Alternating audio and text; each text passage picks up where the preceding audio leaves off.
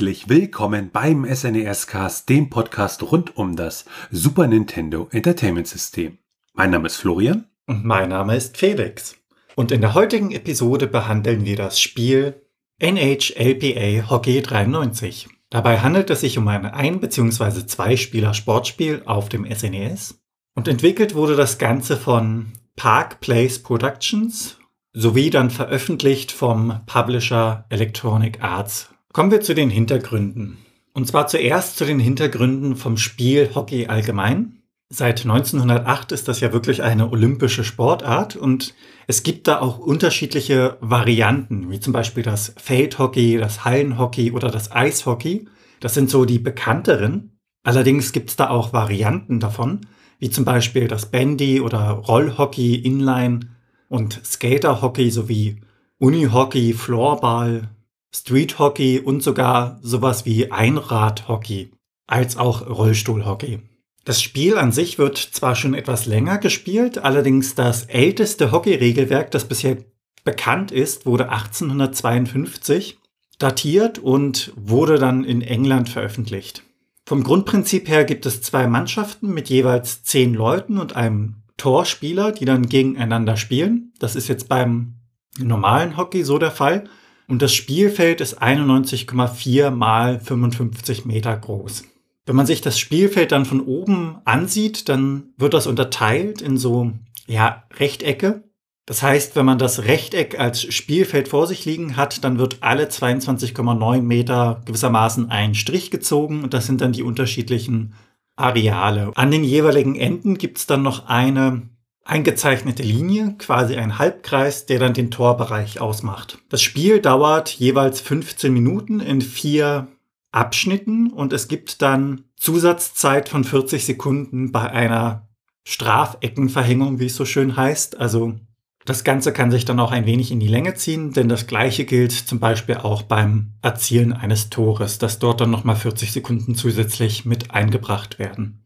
Ja, und in dieser gesamten Zeit kann man je Team die fünf vorhandenen Auswechselspieler einwechseln und abgesehen von der erwähnten Strafecke ist dies auch jederzeit und so oft sie wollen möglich.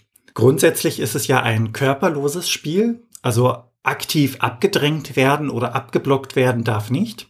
Und gespielt wird das Ganze dann mit den Hockeyschlägern und dem Hockeyball. Der Ball ist dann so knapp 23 Zentimeter groß und wiegt um die 160 Gramm. Interessant dabei ist, beim normalen Hockey darf der Ball in dem Sinne nur die flache Seite des Schlägers berühren und nicht den Körper. Ausnahme ist dabei allerdings der Torwart, der innerhalb seines eigenen Schusskreises, also dieser Halbkreis, der aufgezeichnet ist, den Ball mit dem Körper wirklich komplett abwehren darf. Im normalen Hockey ist es auch so, dass der normale Spieler eigentlich wenig bis naja, gar keine Schutzausrüstung trägt. Das kommt immer darauf an, ob es Freizeit ist oder Liga zum Beispiel. Und der Torwart, da er mit dem gesamten Körper das Ganze abwehren darf, trägt dementsprechend auch Schutzausrüstung. Bei Fehlern oder Regelverstößen, die sich im kleineren Rahmen befinden, gibt es dann eine Strafecke. Und bei schlimmeren Fehlern, also die wirklich ja, grob unsportlich sind zum Beispiel, kann das Ganze mit einem 7 Meter gehandhabt werden.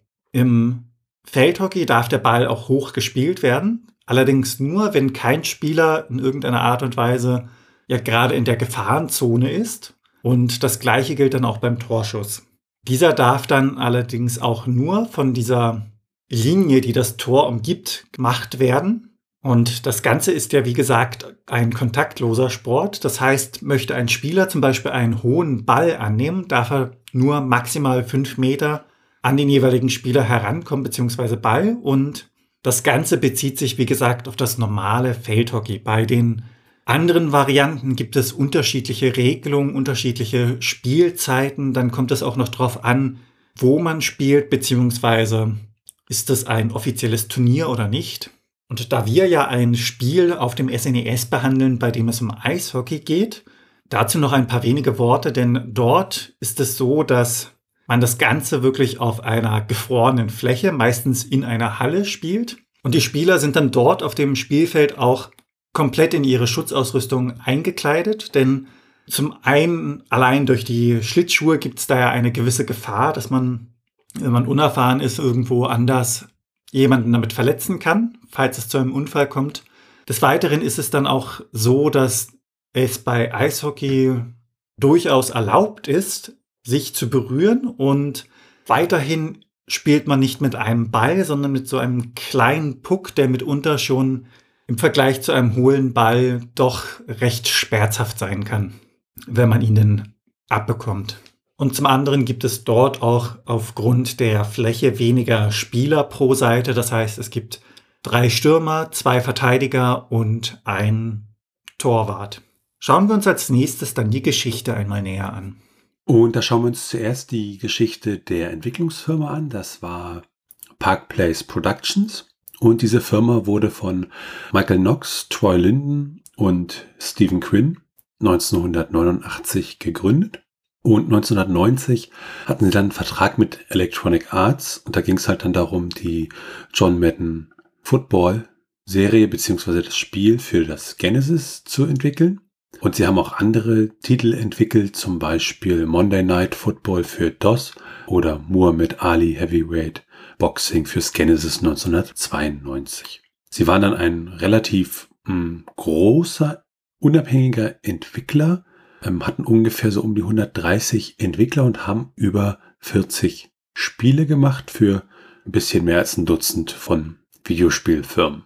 Ja, Ende 1993 ist die Firma dann ja insolvent gegangen, beziehungsweise wie so ein Kartenhaus zusammengebrochen, weil sie hatten für einige Projekte es nicht geschafft, die entsprechenden Meilensteine zu erreichen. Und dann haben sich die Publisher halt geweigert, ja entsprechend äh, weiterzuzahlen. Und dann ist irgendwann ein größerer Kunde ausgestiegen und dann haben die anderen Auftraggeber sozusagen auch ihre Projekte fallen gelassen und Ende 1993 konnte dann die Firma ihre Mitarbeiter nicht mehr bezahlen. Dann schauen wir uns den Publisher an. Das war ja EA Sports beziehungsweise das EA Sports Network. So eine Art, ja, Label für die ganzen Sportsgeschichten, die man damals hatte. Da hieß das noch Network, weil man sich halt so an diesen Fernsehnetworks orientiert hatte. Mittlerweile ist es ja dann nur noch EA Sports. Die meisten Spiele, die bei EA Sports direkt entwickelt wurden unter diesem Label, die kamen dann von dem EA Studio in ähm, Vancouver. Und die Firma selbst ist halt für ihre ganzen Serien bekannt, also FIFA, ähm, die NFL-Geschichten, NBA-Serien. Dann haben sie teilweise auch Nesca-Serien gemacht. Und das ganz kurz zu EA Sports, der in diesem Fall hier als Publisher operiert hat. Wenn wir uns dann die Entwicklung von NHLPA Hockey anschauen, ähm, vielleicht mal ganz kurz zum Titel dieses NHLPA, das ist die National Hockey League Players Association, also sozusagen, ja, die Spielergewerkschaft. Ja, und da gab es ja zuerst sozusagen das äh, Original fürs Genesis und dann handelt es sich sozusagen beim Super Nintendo ja ein bisschen um eine Portierung oder um eine Konvertierung, je nachdem, wie man das da entwicklungsgeschichtlich betrachten möchte. Und ähm, wenn man da wieder auf die Serien schaut, dann ist es der zweite Serientitel, der sich mit der NHL befasst und der erste Titel, der dann ähm, aus dieser Serie für Super Nintendo veröffentlicht wurde. Bei der Entwicklung gibt's dann auch noch interessante Fakten bezüglich der Lizenzsituation. Da ist es ja so, dass das Spiel von der NHL nicht wirklich lizenziert wurde, aber von der NHLPA haben sie eine Lizenz bekommen und das führt dazu, dass sie sozusagen echte Spielernamen verwenden durften, aber die Teams halt entsprechend ja umbenannt werden mussten.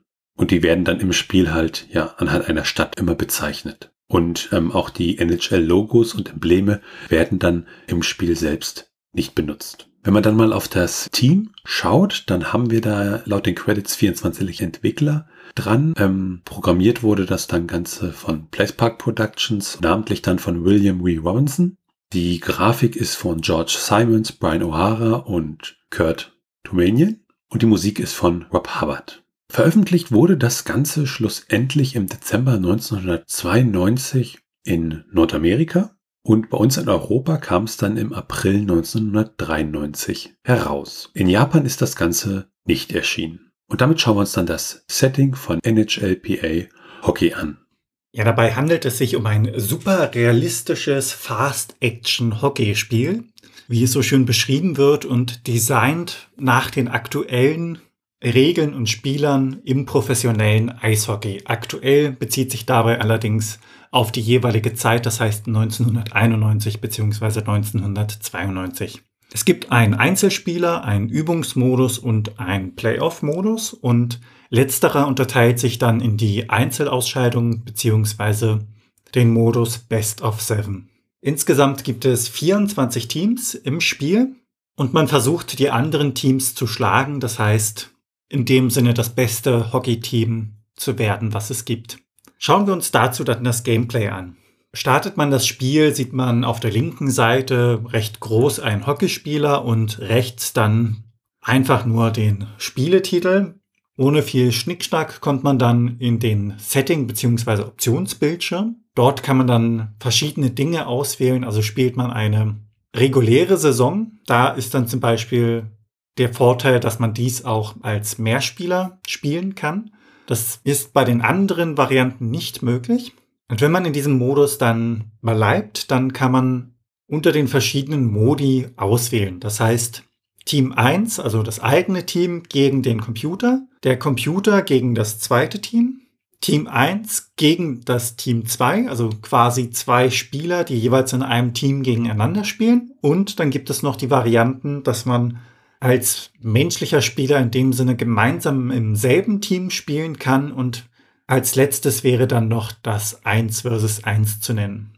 Des Weiteren kann man dann ein neues Spiel in den Playoffs beginnen oder dieses Spiel in den Playoffs fortsetzen. Wenn man die Playoffs gewonnen hat, bekommt man ein Passwort. Dieses besteht aus einer Zeichenreihenfolge aus Buchstaben und Zahlen. Und als letztes gibt es dann noch den Modus Best of Seven. Dort beginnt man in der ersten Runde der Playoffs und es benötigt vier Siege, um das Ganze zu gewinnen. Wenn man es als Spieler möchte, kann man sich dazu auch noch, um das Ganze veranschaulich darzustellen, eine Demo ansehen. Die Spiele unterteilen sich dann in jeweils drei Episoden mit den dazugehörigen Nachspielzeiten. Im regulären Modus allerdings ist diese Nachspielzeit auf eins begrenzt. Das heißt, Dort kann es auch ein Unentschieden geben. Bei den Playoffs hingegen muss eine Mannschaft weiterkommen und dort wird dann so lange gespielt, bis das Spiel entschieden ist. Die Spiellänge der jeweiligen Episode bzw. Periode, also den Spielabschnitt, kann man auf 15 oder 20 Minuten einstellen. Und weiterhin ist es auch möglich, die Strafen anzupassen. Das heißt, man kann sie anstellen, das bedeutet, dass der Schiedsrichter dann Strafen gibt bei jeder Übertretung, der er sieht. Dann kann man auch die Regeln zwar anschalten, allerdings ohne das Abseits. Und es gibt die ausgeschaltete Variante, wenn man so möchte. Das heißt, nur wenn sich die Spieler anfangen, gegenseitig zu nahe zu kommen und eine Prügelei anzetteln, dann wird eingegriffen vom Schiedsrichter. Eine weitere Option, die man verändern kann, ist die Mannschaftsänderung. Das heißt in dem Sinne, darf man austauschen, darf man seine Auswechselspieler benutzen oder nicht. Aber dafür müssen sie während des gesamten Spiels auch drin bleiben. Das heißt, die Flexibilität geht ein wenig verloren. Die jeweiligen Teams sind auch unterschiedlich stark gestaltet, da sie ja auf den realistischen Daten der Teams aus dem Jahr 1991 bzw. 92 basieren. Und das sieht man auch ganz schön, weil das Spiel, nachdem man das Ganze dann ein gestellt hat, startet ja mit dem Team-Vergleichsbildschirm. Dieser Team-Vergleichsbildschirm gestaltet sich dann so, dass man oben ein Bild auf der linken Seite des Sprechers sieht und daneben stehend ist dann eine Textbox und unten werden dann die Teams in den jeweiligen Kategorien miteinander verglichen. Dabei gibt es die Werte zwischen 0 und 9 und dieser Vergleich wird dann mit den Ziffern 0 bis 9 deutlich gemacht. Sobald man dann wirklich im Spiel, also in dieser Eishockey-Partie ist, sieht man das Spielfeld. Das ist mittig wirklich der größte Teil und es wird von oben nach unten gespielt. Das heißt gewissermaßen, das Spielfeld ist senkrecht und man hat eine Vogelperspektive auf dieses Spielfeld. Da muss man dann gewissermaßen ein wenig die Perspektive drehen, wenn man sich das Ganze anschaut, denn das Home Team, also das ortsansässige Team ist auf der rechten Seite und der Besucher dann auf der linken Seite, wenn man das Ganze dann, wie gesagt, aus der jeweiligen Perspektive ein wenig anpasst. Die jeweiligen Teams unterscheiden sich dann auch optisch durch ihre Kleidung und Dann gibt es noch ganz klein oder relativ unauffällig in der linken unteren Ecke die verbleibende Zeit und in welcher Periode man sich gerade befindet, als auch dann auf der rechten Seite die Punktzahl der jeweiligen Teams. Es gibt dann auch Momente, bei denen ein kleiner Rahmen eingeblendet wird und dieser zeigt gewissermaßen eine Nahaufnahme. Unter anderem ist dies der Fall, wenn das Spiel beginnt, also das Face-Off, quasi welches Team bekommt den Puck. Dort sieht man dann links ein Spieler, rechts ein Spieler und im Hintergrund den Schiedsrichter, der den Puck ins Spiel wirft. Der aktuelle Spieler, mit dem man spielt, wird immer angezeigt. Das wird verdeutlicht durch ein Sternsymbol, was unter dem Spieler sich mitbewegt. Und es kann der Puck abgegeben werden, es kann angegriffen werden, es kann verteidigt werden.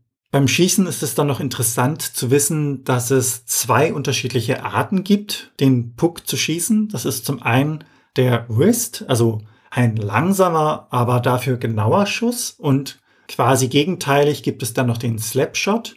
Das ist ein härterer und wesentlich schnellerer Schuss, allerdings als Nachteil auch ungenauer. Schafft man es, ein Tor zu schießen, wird angezeigt, wer denn das Tor direkt geschossen hat und wer bei diesem Erfolg assistiert hat. Daneben gibt es dann noch Optionen, dass man die Spieler festhalten kann, dass man so ein wenig ja, grobschlächtiger vom Verhalten sein kann. Das geht so weit, dass man wirklich mit dem Hockeyschläger angreifen kann, Bodychecks ausübt und ganz zum Schluss dann wirklich die Handschuhe wegwirft und sich mit den anderen Spielern prügeln möchte.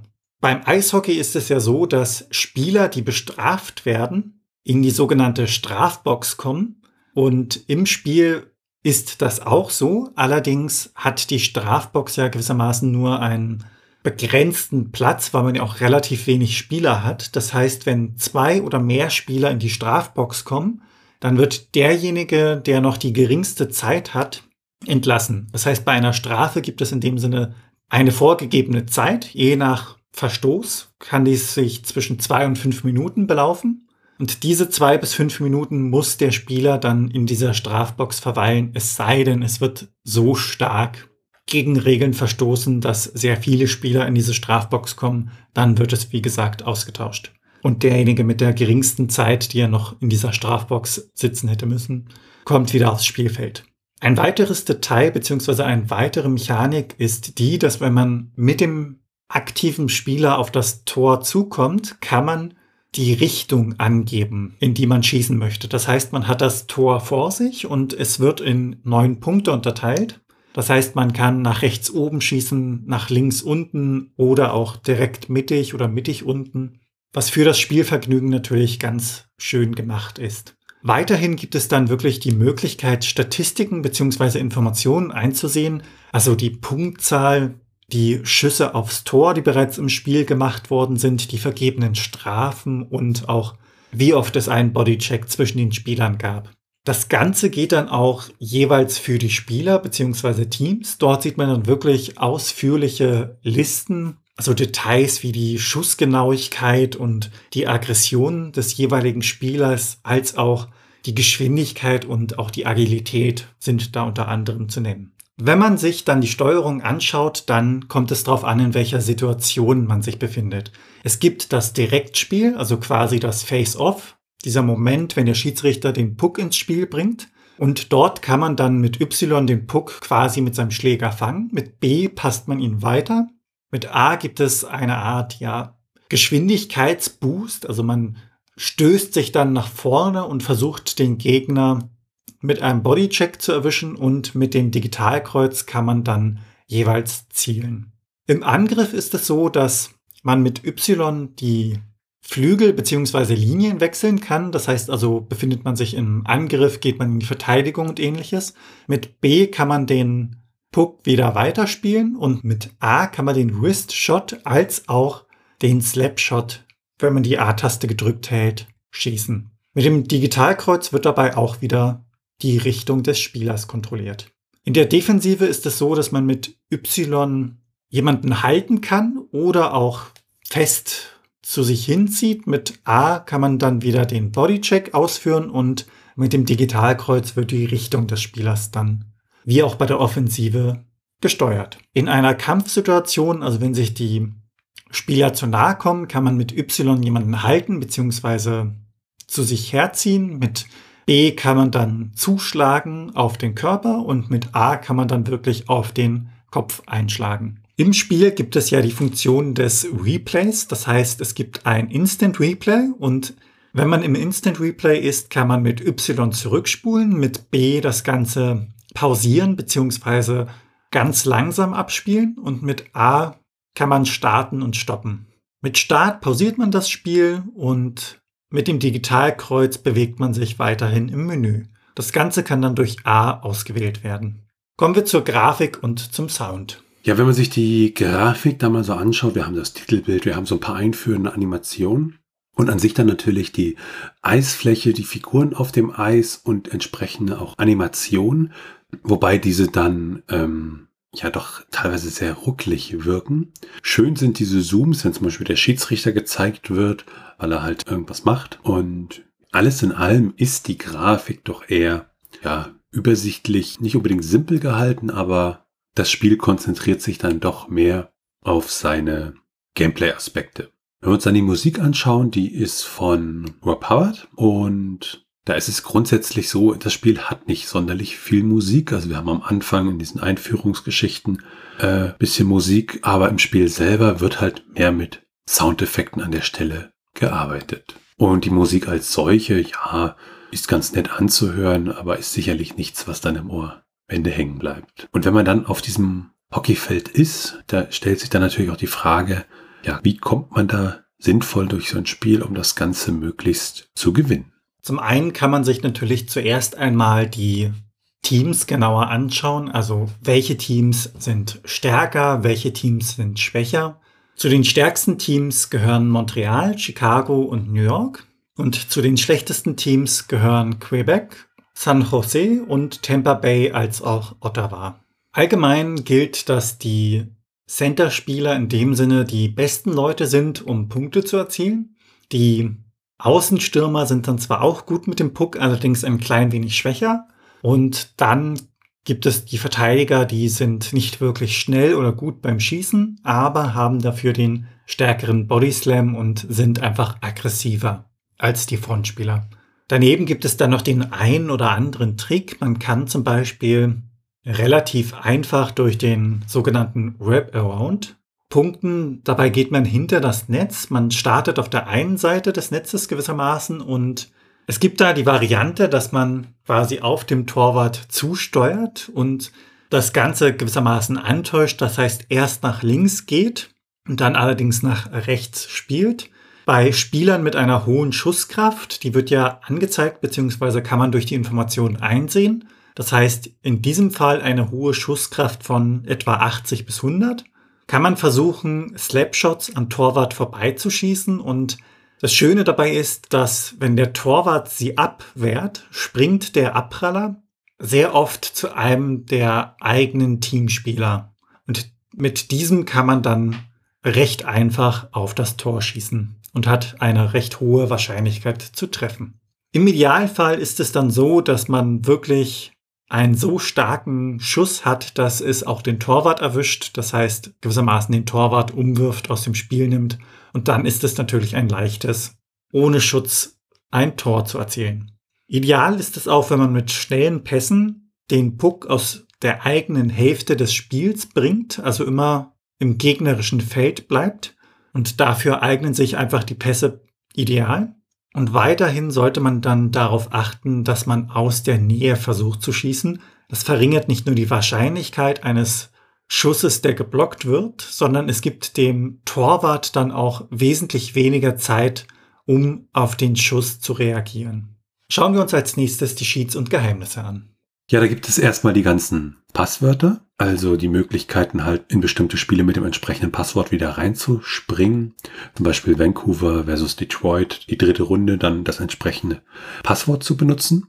Und es gibt eine Reihe von Cheat-Codes für Emulatoren oder Schummelmodule wie das Game Genie oder das Pro Action Replay, um halt zum Beispiel bestimmte Zeiten, wie zum Beispiel die Strafzeiten, zu verlängern oder zu verkürzen. Und dann gibt's im Spiel auch so, ja, kleinere Geheimnisse beziehungsweise Tricks, So ist es zum Beispiel möglich, relativ einfach ein Tor zu schießen, indem man da ja eine bestimmte Herangehensweise wählt, die dann dazu führt, dass der Torwart sozusagen feststeckt und man dann entsprechend äh, sehr einfach ein Tor schießen kann. Dann werfen wir einen Blick auf die technischen Daten. Wir schauen uns hier das Modul an, schauen hinein, gucken da, ob es da interessante Geschichten gibt. Zum Beispiel ist es so, dass im ROM selber von jedem Super Nintendo-Spiel muss ein ROM-Header gesetzt werden, wo bestimmte Informationen über das Spiel drinstehen. Und bei diesem Modul ist es so, es handelt sich um ein 4 Mbit-Modul, also ein halbes Megabyte groß und das Ganze ist ein Fast-ROM, das heißt, das Modul hat eine Zugriffszeit von 120 Nanosekunden. Es ist ein ganz normales ROM, also wir haben keine Batterie als Pufferspeicher für SRAM, um Spielstände zu speichern. Deshalb gibt es auch die entsprechenden Passwörter. Bei der Genesis-Version hingegen konnte man dann auch speichern. Und der interne Titel ist NHL PA Hockey Apostroph 93, die einzelnen Wörter jeweils durch Leerzeichen getrennt und das Ganze aber sonst so geschrieben, wie es auch im Spieletitel selbst ist. Ja, wenn wir uns die Portierung und Nachfolger angucken, dann ist es ja sozusagen so, dass die Genesis-Variante das Original war und die Super Nintendo-Variante sozusagen die Portierung. Und dann gibt's natürlich noch eine Riesenserie von NHL-Spielen von EA Sports. Also wir haben zum Beispiel fürs SNES 1995 NHL 96, und dann zieht sich das eigentlich so durch. Also wir haben NHL 96, 97, 98, 99, NHL 2000, zum Beispiel die PlayStation und Windows-Rechner. Wir haben NHL 2002 für ein Game Boy Advanced und das zieht sich dann immer weiter mit NHL 11, 12, 13 für die PlayStation 3, die Xbox 360 und auch in der heutigen Zeit haben wir mit NHL 20, 21 und 22 halt für PlayStation 4, teilweise auch die PlayStation 5, die Xbox One, entsprechende Varianten. Was sich da so ein bisschen raussticht, ist die NHL 94 Ausgabe aus dem Jahr 2022. Also wo man sozusagen nochmal zurückgegangen ist für die PlayStation 4 und die Xbox One. Und damit werfen wir dann einen Blick auf das Trivia. Durchschnittlich braucht man dann für das Spiel um die acht Stunden, um es durchzuspielen. Und das Ganze geht natürlich etwas schneller, wenn man sich beeilt. Dann schafft man es innerhalb von knapp dreieinhalb Stunden. Ist man allerdings eher der gemütliche Spieler, dann braucht man schon an die 13 Stunden, um das Ganze durchzuspielen. Wenn man sich jetzt für das Spiel interessiert, dann bekommt man es lose, also wirklich nur als Cartridge für um die 6 Euro und das Ganze dann wieder als Set Complete in Box. Da braucht man schon um die 35 Euro. Wenn man sich dann auf dem US-amerikanischen Markt umschaut, bekommt man die Cartridge für rund dreieinhalb US-Dollar und das Ganze als Set, also wieder complete in Box, für rund 20 US-Dollar. Dann gab es rund um das Spiel auch so eine kleine Kontroverse so zwischen der NHL und Electronic Arts, weil im Handbuch äh, stand halt drin, dass es ja oder war der Vorschlag verzeichnet, dass man halt gegnerische Spieler versuchen sollte zu verletzen und die Spieler dann sozusagen auch bluteten und halt man eine gewisse Anzahl von Kämpfen machen konnte. Aber damit EA die Lizenz in ja der Zukunft nicht verliert, hat man dann diese Kampfmechanik entsprechend herausgenommen und konnte dann mit NHL 94 entsprechend da Erfolg feiern, beziehungsweise NHL Hockey 94. Dann haben wir auch mal geschaut, ob es ROM-Hacks gibt für das Spiel bei Romex an sich wird ja das entsprechende ROM genommen und ähm, verändert, zum Beispiel um bei Super Mario Kart neue Strecken hinzuzufügen. Und es gibt auch einen ROM-Hack, allerdings den leider nur für die Genesis-Version. Dann haben wir auch bei den Retro-Achievements geschaut. Ähm, Achievements an sich kennt man ja, Plattformen wie Steam. Ich schaffe es, eine Rennstrecke in einer unmöglichen Zeit vielleicht zu schaffen und bekomme dafür das Achievement, äh, dass ich halt äh, ja den Rekord gebrochen habe. Oder ich sammle in irgendeinem Spiel von einer Frucht ganz viele dieser Früchte und bekomme dafür ein Achievement, also so kleine Belohnungen für den Spieler.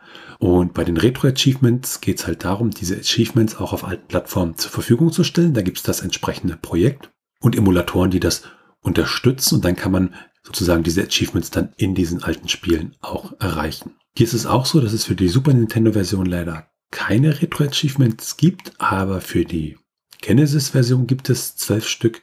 Zum Beispiel äh, das Achievement Deafening, wenn man die Lautstärke der Zuschauer halt über 100 Dezibel bekommt oder wenn man ähm, seine Penalty Box voll bekommen hat mit entsprechend vielen Spielern, dann bekommt man dort das Achievement Dirty Player. Dann haben wir für das Spiel auch Speedruns. Ähm, Speedruns, da geht es halt immer darum, das Spiel in möglichst schneller Zeit durchzuspielen. Also auch unter Ausnutzung von Bugs und je nach Spiel gibt es dann auch unterschiedliche Kategorien.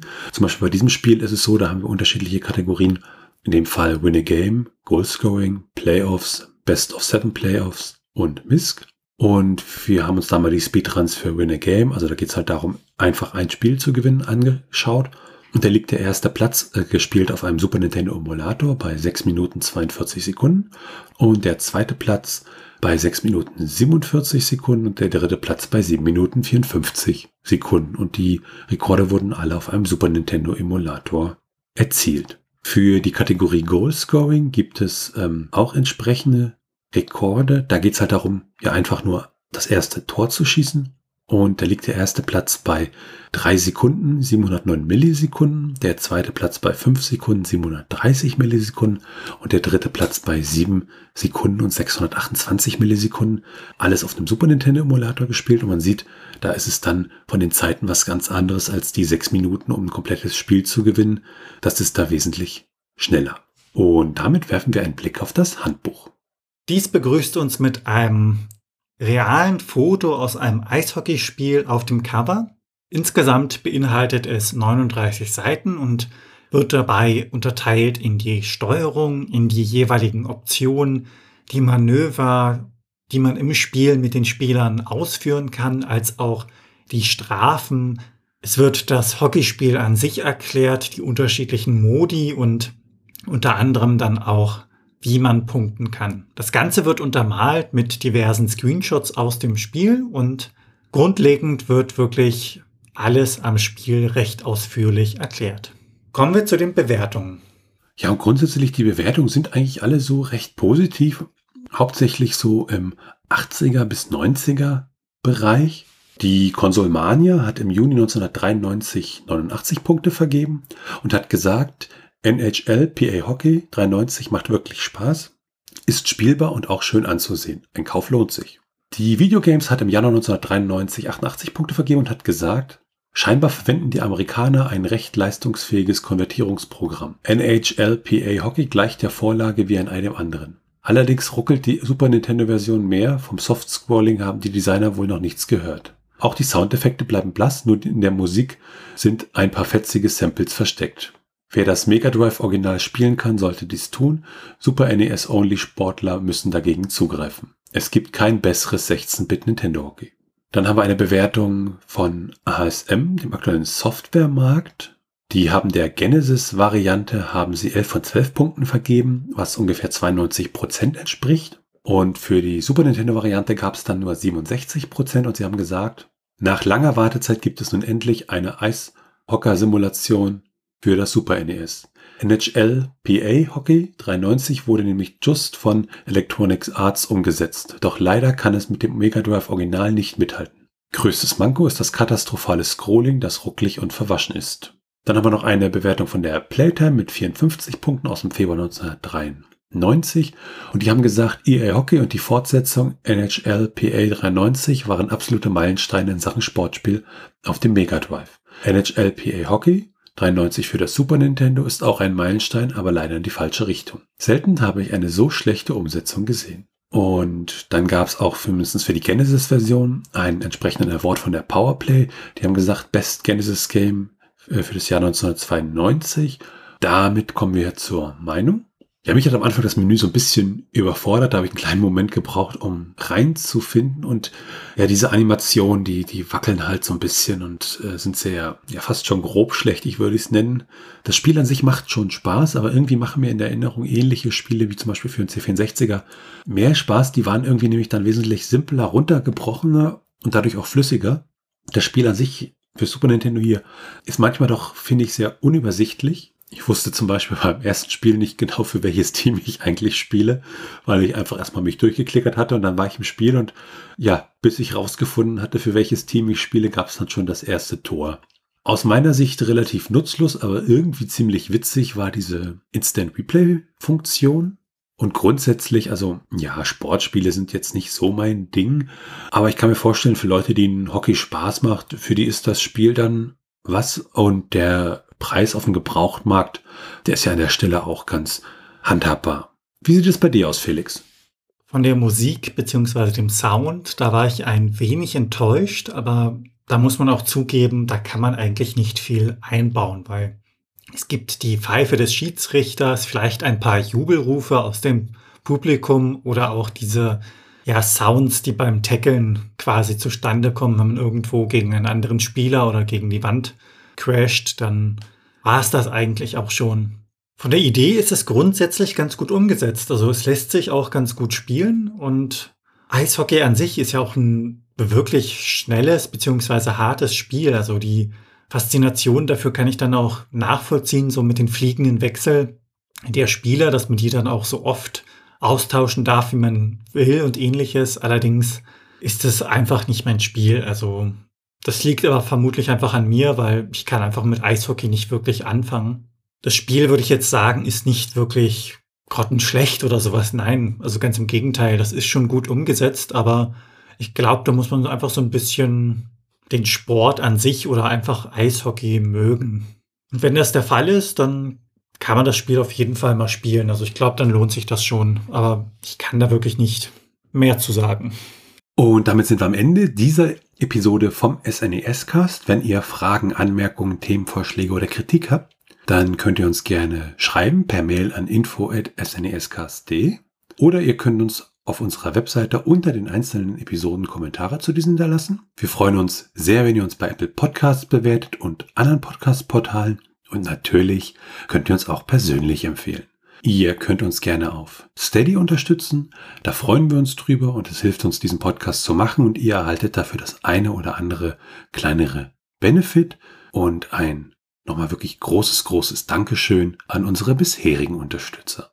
Alles weitere dazu und rund um den Podcast, wie zum Beispiel den Links zu unserem Discord-Server oder unserem Community Hub oder unseren Social-Media-Präsenzen auf Mastodon und Twitter, findet ihr unter snescast.de.